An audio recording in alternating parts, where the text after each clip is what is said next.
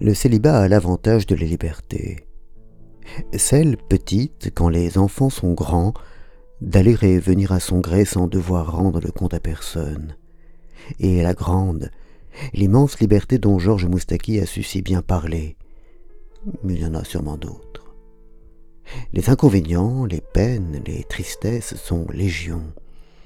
L'une des principales, pas la seule et pas forcément la plus pesante, mais le classement des désolations est changeant, il dépend des moments, des jours, des saisons, de la couleur du ciel, de qui l'on croise et dont on a des nouvelles, de la joie qu'on ressent, des désirs, des frustrations, et peut-être parfois de notre croyance en la bonne figure que l'on fait, car il arrive que même les conseils de ce bon docteur Coué ne parviennent pas à combler le vide qui baie.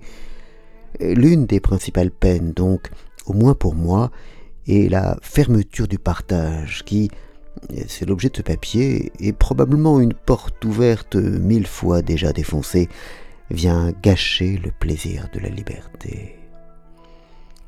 Je traversais Paris hier. En cette saison, à quelque heure qu'on sorte du bureau, il est déjà minuit. La ville est noire et pleine de lumière chatoyante, les rues remplies de monde qui parle mille langues à la fois. Pour mieux l'écouter, pour mieux la côtoyer, j'ai abandonné mon vélo pour parcourir à pied le chemin menant chez moi. Au pont neuf, une lune pas encore tout à fait pleine se dessine derrière les nuages, tandis que, vers la rive gauche, la Seine flamboie sous le soleil des lampadaires. On dirait un fleuve d'or. Le spectacle est magnifique. On se croirait au-dessus du pactole, euh, d'un pactole fantasmé, car je pense que le vrai n'a pas cette apparence.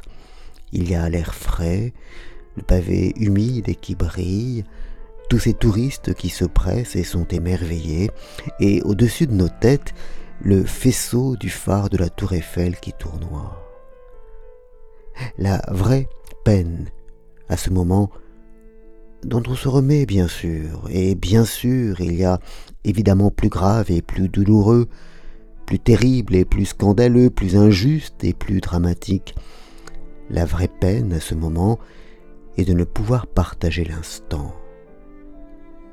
En l'absence de partage, je crois que Katia n'a jamais bien compris cela, ou peut-être ne l'a-t-elle jamais ressenti, ou peut-être orgueilleusement n'a-t-elle jamais voulu l'accepter.